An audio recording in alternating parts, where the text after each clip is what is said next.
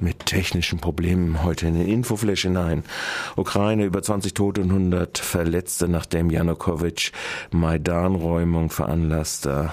Als ein Demonstrationszug von gestern von circa 20.000 in Richtung des Parlaments zu einer abgesagten Sitzung zogen, fielen die ersten Schüsse wohl von beiden Seiten. Die von Janukowitsch-Regime darauf ausgesprochene Ultimatum zur Räumung des Maidans auf 17 Uhr wurde mit der Eskalation durch Angriffe von regulären Polizeikräften und und angeheuerten Schlägerbanden versucht durchzusetzen. Bisher über 20 Tote gestern im Umfeld des Maidans. Hunderte von Verletzten waren gestern Abend die Folge. Der Maidan soll immer noch besetzt sein. US-Menschenrechtsanwältin als unerwünschte Person in Heathrow befragt. Nach einem Bericht von Democracy Now! ist die ehemalige Beraterin des US-Justizministeriums in ethischen Fragen aus der Bush-Zeit, Janet Reddick, die Edward Snowden vertritt, aus der normalen Zolllinie bei ihrer Einreise nach Großbritannien in ein spezielles Befragungsbüro beobachtet worden, unter einer feindseligen Befragung zu ihren britischen Mandanten wie hinsichtlich Edward Edward Snowdens unterzogen worden.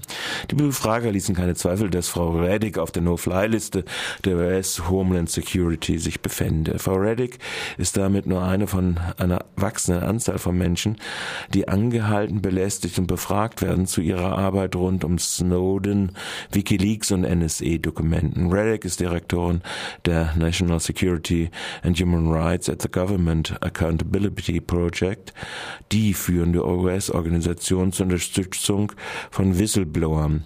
Interventionen der EU-Kommission bei der britischen Regierung gegen diese gegen die Menschenrechte gerichtete Praxis sind bisher nicht bekannt geworden. Internationale Arbeitskampfe und Gewerkschaftsnachrichten.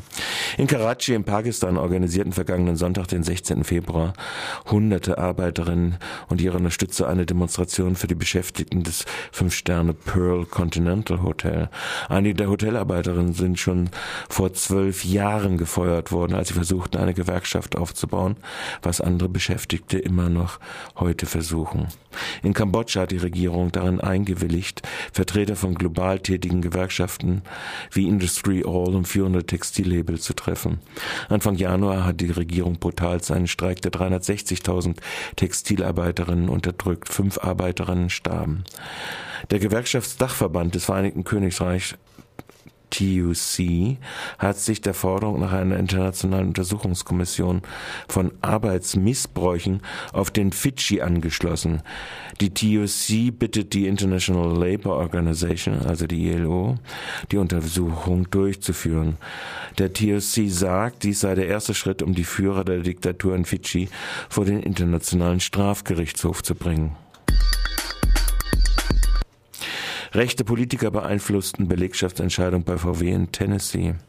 Nach Medienberichten ist dem Angstdruck rechter Politiker es zu verdanken, dass die Entscheidung der Belegchefin VW-Werk Chattanooga in Tennessee mit fehlenden 43 Abstimmenden bei 626 Pro-Stimmen der 1338 Abstimmenden verfehlt wurde.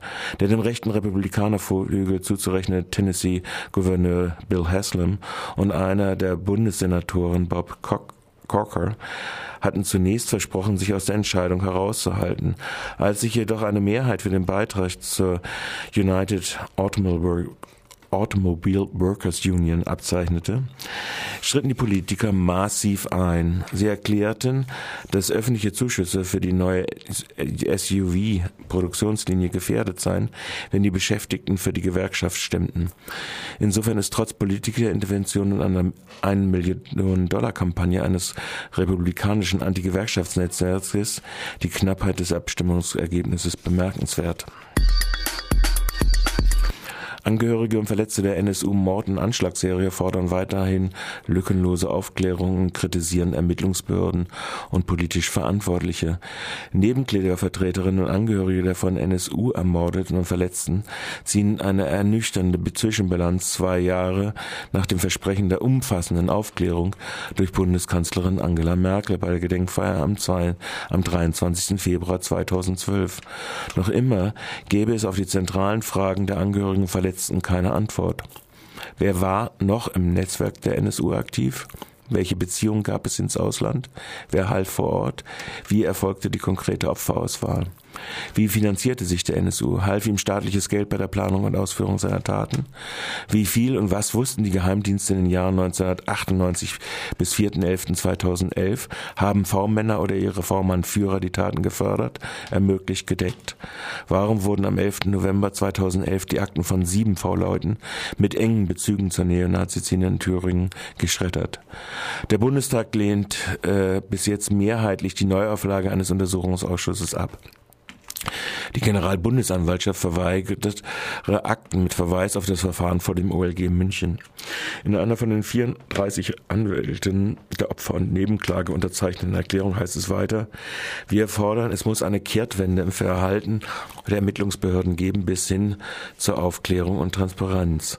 Der Bundestag muss zumindest eine Enquete-Kommission einsetzen, um das Querschnittsthema institutioneller und struktureller Rassismus und wirksame Mechanismen zu einer Bekämpfung und entsprechend dem Beispiel der McPherson-Kommission in Großbritannien voranzutreiben. Arbeitskreis kritischer Juristen ist jetzt auch wieder in der KTS willkommen.